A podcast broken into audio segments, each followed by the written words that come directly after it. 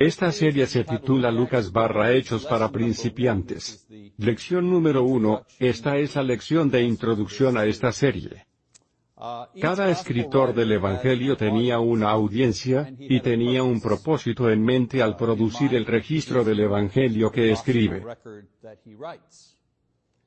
Estos, por supuesto, influyeron naturalmente en la forma en que presentaron el material en cada uno de sus libros.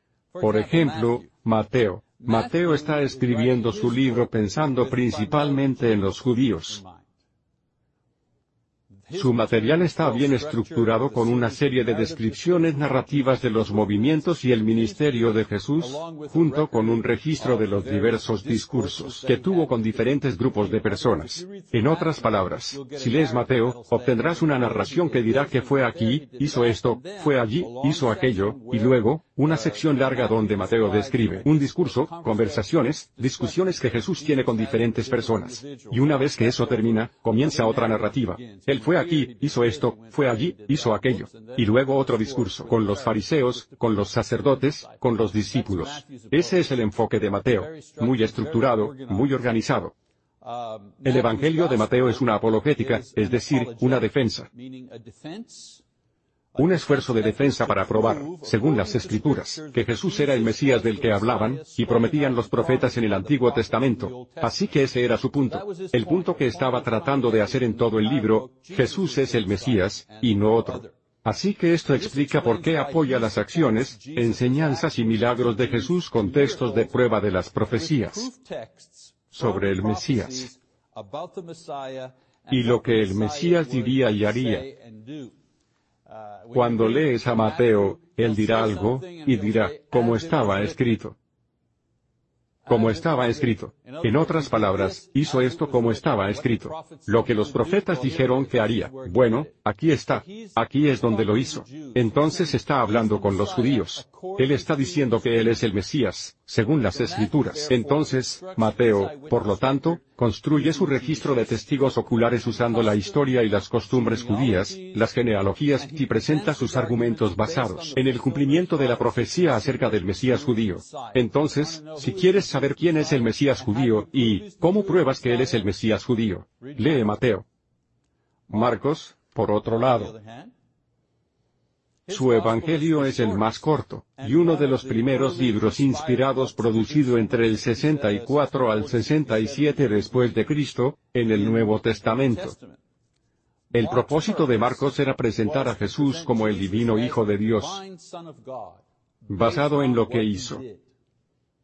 Por eso, Mark dedica muy poco tiempo a la información de fondo o la especulación teológica.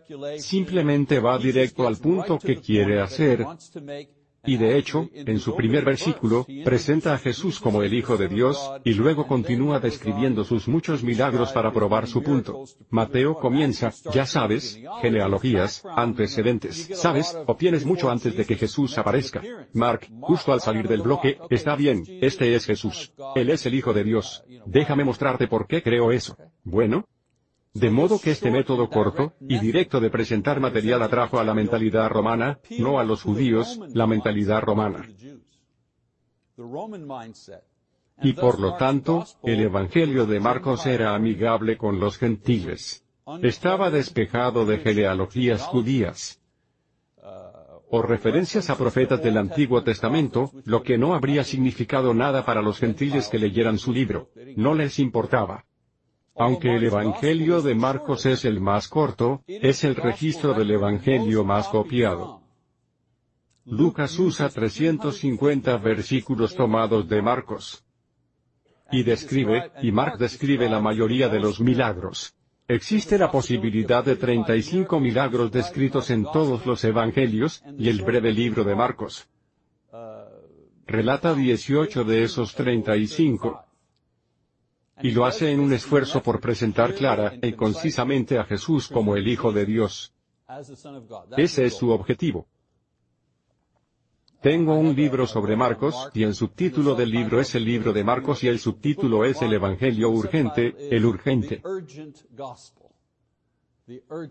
Tenía prisa por ir al grano, ¿de acuerdo? Entonces, si alguna vez le estás enseñando a alguien y estás pensando, me gustaría enseñarle a alguien, pero no sé, ¿con cuál evangelio debo comenzar? Alguien nuevo, alguien que no tiene mucha información sobre el cristianismo, no recomendaría a Mateo de inmediato porque tendrías que explicar mucho sobre la historia judía y la profecía judía. Tendrías que explicarle muchas cosas a alguien nuevo. Te sugiero que comiences con Mark, porque Mark llega al punto rápidamente, y ya sabes, es evangelísticamente amigable. Quiero decir, podrías convertir a alguien, ya sabes, usando cualquiera de los evangelios, pero si tuvieras la opción de comenzar, yo diría que comenzaras con Marcos y luego con Mateo, luego haz Lucas, termina con John, explicaré por qué más tarde. Hablemos del evangelio de Juan. Llegaremos a Lucas en un minuto. Ahora, el Evangelio de Juan fue escrito cuando la diferencia entre judíos y gentiles había desaparecido en gran medida.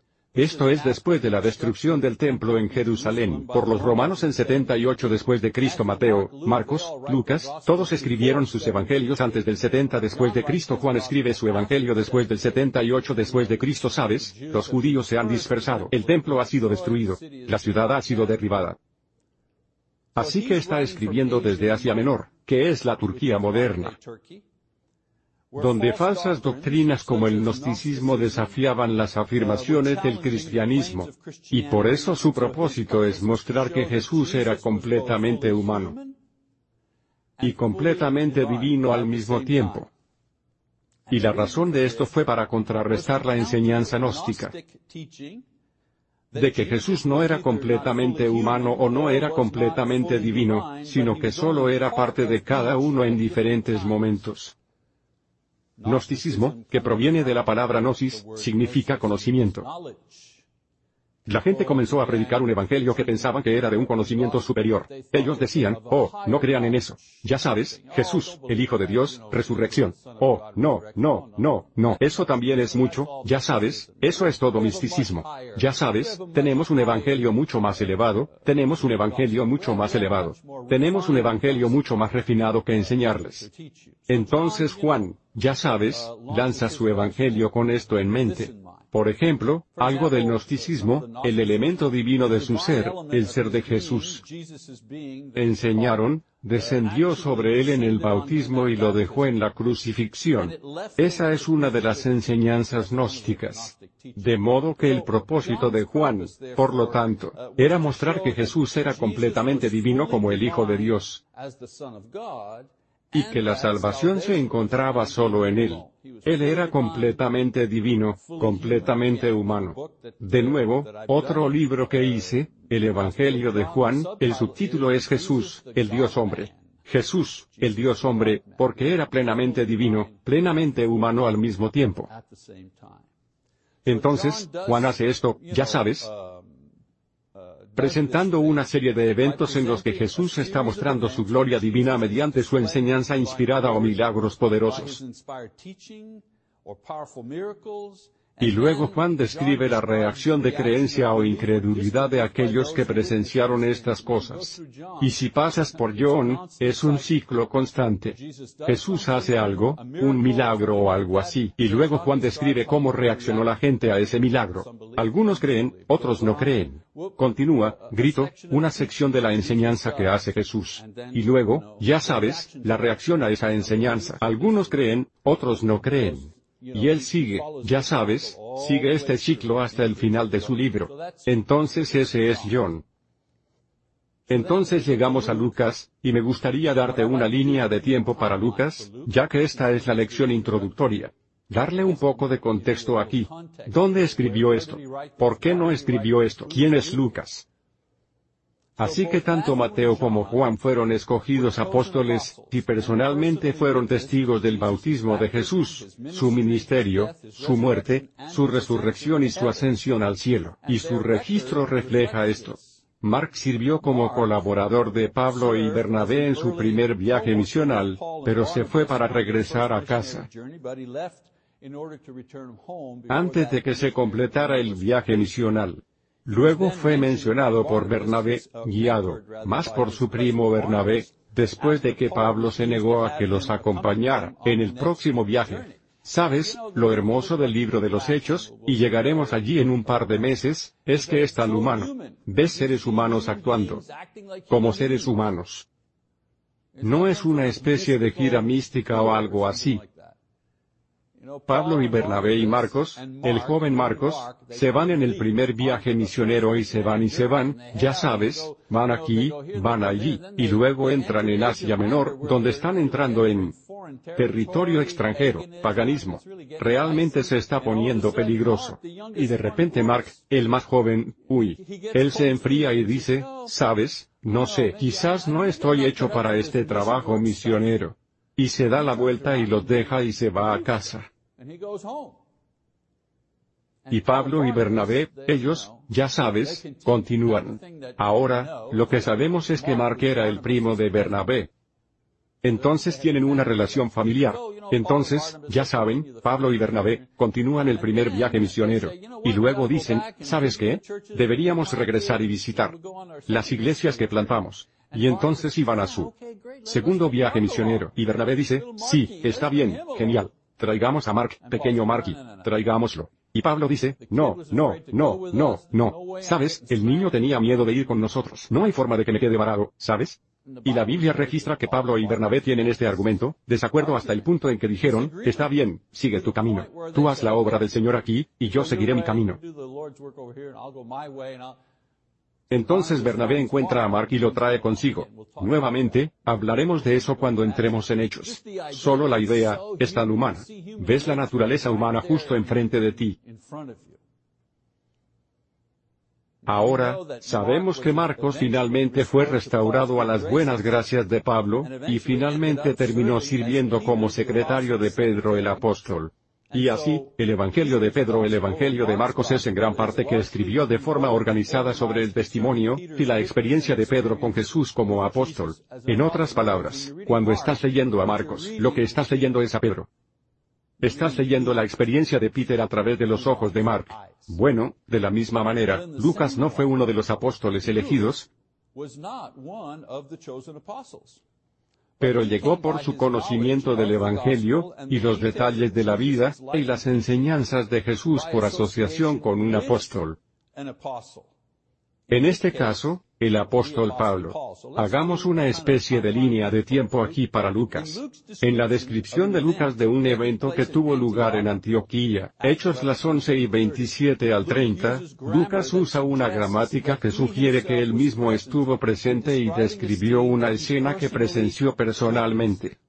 Así es como descubrimos mucha información sobre dónde estaba Lucas, porque él dice, ya sabes, Pablo y yo fuimos aquí y luego hicimos esto. Bueno, eso sugiere que estaban juntos en el mismo lugar, y de lo que Pablo estaba haciendo, Lucas fue testigo, porque dijo, vimos esto, hicimos esto, fuimos aquí. Esto significaría que él mismo era un converso gentil, probablemente viniendo a Cristo como cristiano cuando los cristianos salieron de Jerusalén, predicando el Evangelio por toda Judea y más al norte debido a la persecución que estaba teniendo lugar en Jerusalén. Entonces hubo una persecución en Jerusalén, los cristianos que estaban allí, y ese fue el principal centro del cristianismo al principio. Comenzaron a desplegarse, comenzaron a extenderse debido a la persecución y comenzaron a compartir el Evangelio y, ya sabes, a plantar iglesias. Y entonces Lucas fue un converso de ese original, ese empujón original, si lo deseas. Uno de los lugares donde se estableció una iglesia fue Antioquía. Antioquía, en el norte. Aquí es donde vivía Lucas. Vivió en Antioquía, sabemos de eso, Hechos las 11 y 19. Él, Lucas, es referido como médico y gentil en Colosenses capítulo 4, versículos 10 al 14, y pudo haber recibido su entrenamiento médico en Antioquía porque había una famosa escuela de medicina ubicada allí en ese momento. No está en la Biblia, tienes que encontrarlo en la historia. Cuando miras la historia, puedes poner, ya sabes, juntar las piezas, ¿de acuerdo? Entonces esto significaría, piensa en eso ahora, esto significaría que una cuarta parte del Nuevo Testamento fue escrito por un gentil convertido al cristianismo, porque Lucas escribió el Evangelio de Lucas, y también escribió el libro de los Hechos, dos libros muy largos. Toma una cuarta parte del Nuevo Testamento. Entonces, ¿cómo se conecta con Pablo? Bueno, Lucas, por lo tanto, era un converso gentil que era miembro de la primera congregación mixta, es decir, judío y gentil en Antioquía. Se convirtió antes de que Bernabé reclutara a Pablo para ir allí a enseñar. La iglesia se estableció en Antioquía, las cosas estaban sucediendo. Los apóstoles enviaron a Bernabé, Bernabé va allí y ve la situación, se da cuenta, vaya, necesitamos a alguien que tenga un trasfondo gentil, alguien que tenga algún entendimiento sobre eso. Vaya encuentra a Pablo, lo lleva a Antioquía, y juntos comienzan enseñando y entrenando a esta iglesia en particular, porque era un híbrido, era nueva. Nunca hubo una iglesia, no hubo congregación donde estuvieran juntos gentiles y judíos. Fue un caso especial en Antioquía, necesitaba una enseñanza especial, necesitaba una experiencia especial, si lo deseas. Entonces, esto significa que conoció a Pablo, y recibió sus enseñanzas de él durante todo un año, mientras Pablo estaba en Antioquía y estaba presente cuando Pablo, Bernabé y Marcos fueron enviados a su primer viaje misionero. Hechos 13, ¿verdad? La iglesia impone las manos sobre Pablo y Bernabé. Ya sabes, el Espíritu dice, ya sabes, separa para mí a Pablo y a Bernabé. Están separados. Sabes, son enviados a su primer viaje. Misionero desde Antioquía y traen a Marcos con ellos. Lucas era miembro de esa iglesia. Recibió la enseñanza de Pablo y Bernabé. Él sabía qué estaba pasando. Y entonces hablemos del ministerio de Lucas. El primer vistazo que tenemos del ministerio de Lucas con Pablo ocurre en Hechos las 16 y 10, donde está con Pablo en Troas. Donde el apóstol recibe una visión para ir a predicar en Grecia, en Macedonia. Y este sería en el segundo viaje misionero. Estamos hablando del 49 después de Cristo aquí. Este es uno de esos pasajes de nosotros, donde no se menciona el nombre de Lucas, pero como autor, se asume su presencia, ya que está describiendo hechos presenciados en primera persona del plural. Vimos esto, fuimos allí, hicimos esto. Bueno, significa que estaba con Pablo. Lucas también está presente y ministrando a Pablo durante su encarcelamiento, su encarcelamiento inicial en Cesarea después de su regreso de su tercer viaje misionero, donde al llegar a Jerusalén, Pablo se ve atrapado en una turba, en un motín en el templo. Está arrestado. Lo ponen en la cárcel, 58 después de Cristo. Lucas estaba allí con él. Más cronología. Lucas también acompaña a Pablo en su peligroso viaje a Roma. Recuerde que Pablo apela a Roma por su caso.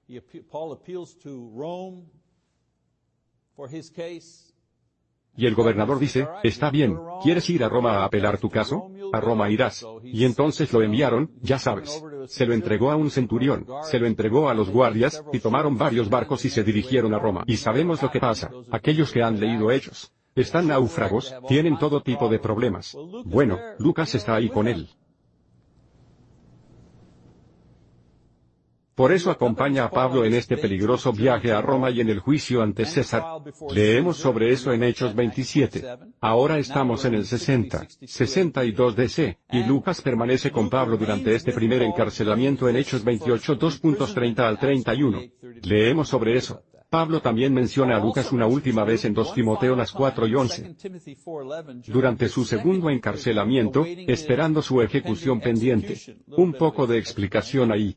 La primera vez, es arrestado en Jerusalén y, a través de una serie de juicios, se encuentra apelando su caso en Roma. Aparentemente apela su caso y gana su libertad, y está libre por un par de años. Y durante ese tiempo, regresa y visita varias iglesias que tenía. Sabes, había planeado ir a España. ¿Recuerdan aquellos que han leído Romanos y Hechos? Quería ir a España a predicar el Evangelio en esa zona, pero después de su primer encarcelamiento, dijo, ¿sabes qué? Creo que tal vez debería regresar y fortalecer las iglesias que ya hemos plantado. Y luego, un par de años después, hay una nueva persecución, un nuevo levantamiento. Él está atrapado en esto una vez más, reconocido como un líder serio de esta secta del cristianismo. En el segundo encarcelamiento, lo ponen en la cárcel y esta vez no sale. Esta vez, es condenado y martirizado en Roma. Entonces, cuando hablo de, sabes, Pablo menciona a Lucas una última vez durante su segundo encarcelamiento. De esto es de lo que estamos hablando. Pablo y Lucas sabían que este era el final. Lucas es el único trabajador que queda para atender las necesidades de Pablo mientras está en prisión en Roma, mientras espera su ejecución. El propio Evangelio de Lucas. De modo que Lucas tenía muchos recursos de primera mano en los que basarse para escribir su Evangelio. Como uno de los primeros miembros de la iglesia de Antioquía, estuvo inmerso en la predicación de los apóstoles y sus discípulos en el siglo I. Bernabé también estaba allí. Pablo también le enseñó durante un año y lo acompañó en varios viajes misioneros, escuchando su predicación y enseñanza y presenciando los milagros. Además de esto, pasó años interactuando con el apóstol Pablo mientras estaba en prisión, escribiendo sus muchas epístolas. Piensas por un momento, y de nuevo, tienes que ir entre líneas. Lucas está ministrando a Lucas, Lucas está ministrando a Pablo, Pablo está en prisión, Pablo está escribiendo sus cartas a las diferentes iglesias de la prisión. ¿Crees que quizás haya habido una conversación entre Lucas y Pablo? Estos compañeros de trabajo, que habían plantado estas iglesias en conjunto, que se habían ocupado de los problemas que, ¿crees que quizás hayan tenido una conversación? Creo que sí. Creo que sí. Entonces Lucas también tuvo una relación de trabajo no solo con Pablo y Bernabé, sino también con Juan Marcos, quien fue el escritor del Evangelio, ya sabes, desde el punto de vista de Pedro. En Filemón 24 y en 2 Timoteo las 4 y 10, notamos que ambos ministraron a Pablo mientras estaba en prisión, y estuvieron presentes en su ejecución. Lucas vio a Pablo siendo ejecutado. Este trasfondo preparó a Lucas para escribir bajo la dirección del Espíritu Santo, por supuesto. Esto lo preparó para escribir un relato del Evangelio, que no se basó en su propio testigo ocular de la vida, muerte, sepultura y resurrección de Jesús, sino en los relatos de testigos presenciales de sus contemporáneos. Entre los apóstoles Pedro y Pablo, así como de los discípulos de apóstoles, Marcos, y miembros de la iglesia primitiva en Jerusalén, Bernabé. Por eso Lucas declara en sus primeros versículos que su Evangelio es una compilación de varias fuentes de información sobre Jesús, que expondrá cuidadosamente para explicar y revelar la verdad del Evangelio sobre Jesucristo. No hace ningún reparo al respecto. Recuerda que pasé por esto, de esto se trata Mateo, de esto se trata Marcos, de esto se trata Juan, pero en ninguno de esos evangelios los autores dicen, de esto se trata mi evangelio. Tienes que leerlo, y sabes, tienes que deducirlo a medida que lo lees. Oh, de eso se trata su evangelio. Pero Lucas no es así. Lucas, de inmediato, sabe desde el principio qué es lo que está tratando de hacer lo expone de inmediato. ¿Estás absolutamente seguro cuando lees el Evangelio de Lucas? ¿Sabes a dónde vas? ¿Sabes a dónde va él?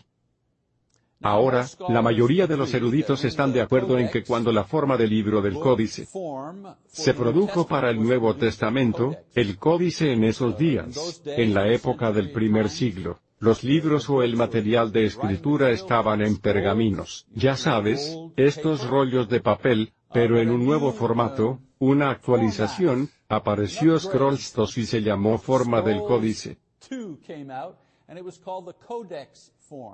Y fue el precursor de la forma del libro moderno. En otras palabras, en lugar de papeles enrollados que se pegaban juntos y luego se enrollaban en uno, comenzaste a tener páginas de papel que estaban apiladas, una encima de otra y cosas pegadas o encuadernadas. Bueno, eso se conoce como la forma del códice. Bueno, cuando el formulario del códice se produjo para el Nuevo Testamento, colocó los cuatro evangelios en el orden en que se escribieron. Sabes, cuando tenías un rollo de papel, eso era una cosa. Pero cuando tienes páginas, tenías que hacerlo. ¿Cuándo termina esta historia y comienza esta historia aquí? Entonces ahí es cuando los cuatro evangelios. Bueno, ¿cuál debe ir primero y cuál debe ir segundo, y cuáles deben ir tercero? Entonces, los eruditos creen que es el orden de escritura, no el orden de importancia. Y así, con esto en mente, y nuevamente, cuando especula acerca de cuándo se escribieron las cosas hace 2.000 años. Ya sabes, no siempre es. No puedes referirte al mes y al día, pero en general Mateo, 60 al 64 después de Cristo, Marcos, 64 al 66, Lucas 66 al 68, y como decimos, Juan, mucho más tarde después de la caída de Jerusalén, 80 después de Cristo. El tema de Lucas, el tema de Lucas es simple, un relato ordenado. Haré una cuenta ordenada, paso a paso. Esto es lo que pasó, y esto es lo que pasó, y luego, esto es lo que pasó. Una cuenta ordenada.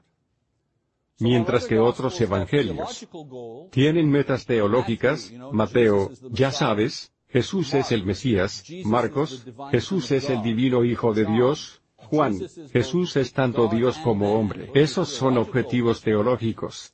El tema principal de Lucas no es mostrar que Jesús es Dios, sino que el Hijo de Dios vivió entre los hombres en un escenario histórico, en un tiempo y lugar determinados. Mientras que Mateo hizo todo lo posible para apoyar su premisa de que Jesús era el Mesías judío al proporcionar numerosos textos de prueba de los profetas del Antiguo Testamento, Lucas proporciona todo tipo de marcadores históricos, como nombres de reyes y gobernantes locales, eventos históricos, interacción íntima con discípulos y amigos, para situar la presencia de Jesús no solo en la historia humana, sino también en los escenarios humanos. Lucas tiene mucho cuidado de que el lector sepa que esto sucedió durante este tiempo de la historia y también en esta ubicación geográfica. Porque quiere asegurarse de que los lectores sepan que la historia de Jesús no es un mito, no es solo una especie de historia espiritual y aireada. Es una cosa histórica, ocurrió en la historia. Por eso dice, ya sabes, durante el reinado de este rey, en esta ciudad en particular, cuando él era el alcalde, bueno, tal vez no tan lejos, pero ya sabes, lo pone en la historia. Entonces, Lucas presenta una narración bien estructurada del extraordinario nacimiento, vida, muerte, resurrección y ascensión de Jesús en el contexto muy común de la vida judía del siglo I. En las áreas de Jerusalén y la región de Galilea y sus alrededores. Así que echemos un vistazo a un esquema aquí. No tocaré el texto esta mañana. Vamos a Primero haremos todas estas cosas preparatorias, y luego saltaremos al texto la semana que viene. Así que aquí está el esquema. H.R. Lenski en su comentario proporciona el esquema más simple que coincide con la división de material de Lucas. Así es como Lucas lo expone. El principio. Bueno, el comienzo, su nacimiento y el comienzo de su tiempo. Capítulo 1 2.1 a las 3 y 38. Luego la vida de Jesús en Galilea. No nos damos cuenta de que la mayor parte del tiempo, el ministerio de Jesús se estaba llevando a cabo en Galilea, en el norte. El capítulo 4, hasta el final del capítulo 9, se trata de su ministerio en Galilea. Luego Jesús frente a Jerusalén.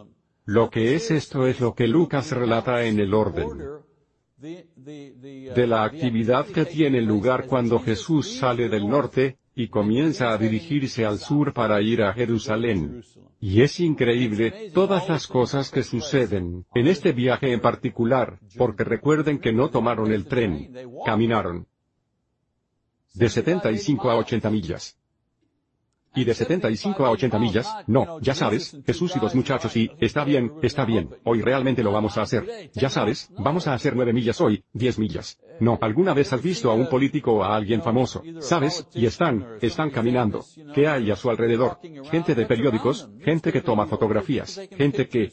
Oye, mira quién está aquí, es esa estrella. Ya sabes, Kevin Durant, gran estrella del baloncesto. ¿Crees que Kevin Durant podría ir a un centro comercial? ¿Crees que podría ir al outlet Molo podría ir al Spring Mall y simplemente caminar, comprarse unas zapatillas y nadie le prestaría atención? ¿Estás bromeando? Ni cinco minutos. Habría cientos de personas a su alrededor, ¿verdad? Bueno, Jesús era una de esas personas de esa época. No podía ir a ninguna parte públicamente, especialmente un año más o menos en su ministerio. No podía ir a ningún lado sin gente. Entonces es de norte a sur, con los discípulos, con los apóstoles y los discípulos y la multitud, y los sacerdotes y los espectadores, y los medios de comunicación, ¿sabes? Iban de norte a sur. Jesús frente a Jerusalén es la historia de ese viaje y lo que ocurre. Y luego Jesús entró en Jerusalén. Bueno, no entró solo un día, ¿verdad? Él entraría y haría algo y luego se quedaría en Betania y volvería a entrar y volvería, ¿sabes? Entonces Lucas habla de la acción que tiene lugar cuando él va a Jerusalén, y luego la consumación. La consumación. Lucas dedica solo dos capítulos a eso, pero por supuesto es la pasión, Jesús, el sufrimiento que tuvo, su prueba, su muerte, su resurrección, todo eso. Eso está en la parte número 5. Entonces, para resumir aquí, Lucas escribe un relato paso a paso de la vida de Jesús que presenta las señales y eventos que precedieron a su nacimiento. Continúa con un relato histórico preciso de su ministerio que lo llevó a su muerte, resurrección, varias descripciones de sus interacciones con los discípulos después de su resurrección, y termina con la descripción de su ascensión y un breve epílogo sobre los apóstoles después de que Jesús ascendió al cielo, y todo esto en un estilo simple y directo, que ayuda al lector a imaginar al divino Hijo de Dios viviendo realmente entre hombres comunes en un momento particular de la historia humana. Entonces, esta serie sobre Lucas que haré tendrá tres elecciones. Ahora, piensa en eso por un segundo. Ya hemos quemado una lección hoy. Ni siquiera hemos tocado el texto todavía. Así que ahora tenemos dos elecciones para cubrir el texto, y Lucas es el segundo evangelio más largo, con 24 capítulos. Mateo tiene 28, así que no vamos a poder profundizar y examinar cada evento y enseñanza en el ministerio de Jesús contenido en Lucas. Entonces, lo que voy a intentar hacer, por lo tanto, es abordar todo lo que Lucas incluye en su Evangelio. En otras palabras, comenzaremos en el capítulo 1, versículo 1, y analizaremos versículo por versículo, pero voy a prestar especial atención a aquellas cosas que solo se encuentran en Lucas, y no en el otros Evangelios. Recuerda que dije, Lucas, tomó varios cientos de versículos de Marcos, ya sabes, porque Lucas, está juntando cosas para su Evangelio. Así que vamos a hablar un poco, brevemente, de cada cosa que sucede, pero me detendré y profundizaré en aquellas cosas que solo se encuentran en el Evangelio de Lucas. Pero no se encuentran en Marcos o Mateo, ¿de acuerdo? Entonces, de esta manera, revisaremos la sección de registros de Lucas. Disculpa, revisaremos el registro de Lucas sección por sección con un comentario línea por línea en cada uno, pero concentraremos nuestro enfoque de estudio en las cosas de las que solo habla Lucas, o quizás de las que ha tomado prestado tal vez solo otro escritor y, ya sabes, desarrollado un poco más. Con suerte, con este enfoque, cubriremos todo el libro con especial énfasis en la contribución única de Lucas. Todo esto se completó, si Dios quiere, en tres elecciones. Así que la semana que viene vamos a empezar, y ustedes tienen asignaciones de lectura, porque normalmente no lo hacemos, si estoy escribiendo un libro, una epístola corta, leeré cada línea. ¿Sabes? Lo pondré en la pantalla y leeremos cada línea y revisaremos cada línea. No tendremos tiempo para hacer eso con Lucas. Entonces habrá, está bien, estas próximas 15 líneas aquí hablan sobre esto. Haré algunos comentarios, pero no los leeré, porque no tendremos tiempo para leerlos, así que te dejaré leerlos. Entonces tienes tarea, y la tarea es simplemente seguir el ritmo de la lectura. ¿Todo bien? Entonces, si estás en esta clase, si eliges hacer esta clase, si has hecho la lectura, sabrá de qué estoy hablando cuando me refiera a ella. Los primeros tres capítulos, 1 2.1 al capítulo 3, versículo 38. Esa será la tarea de lectura para ti. Está bien, eso es todo por esta vez. Ojalá nos veamos la próxima vez. Dios bendiga.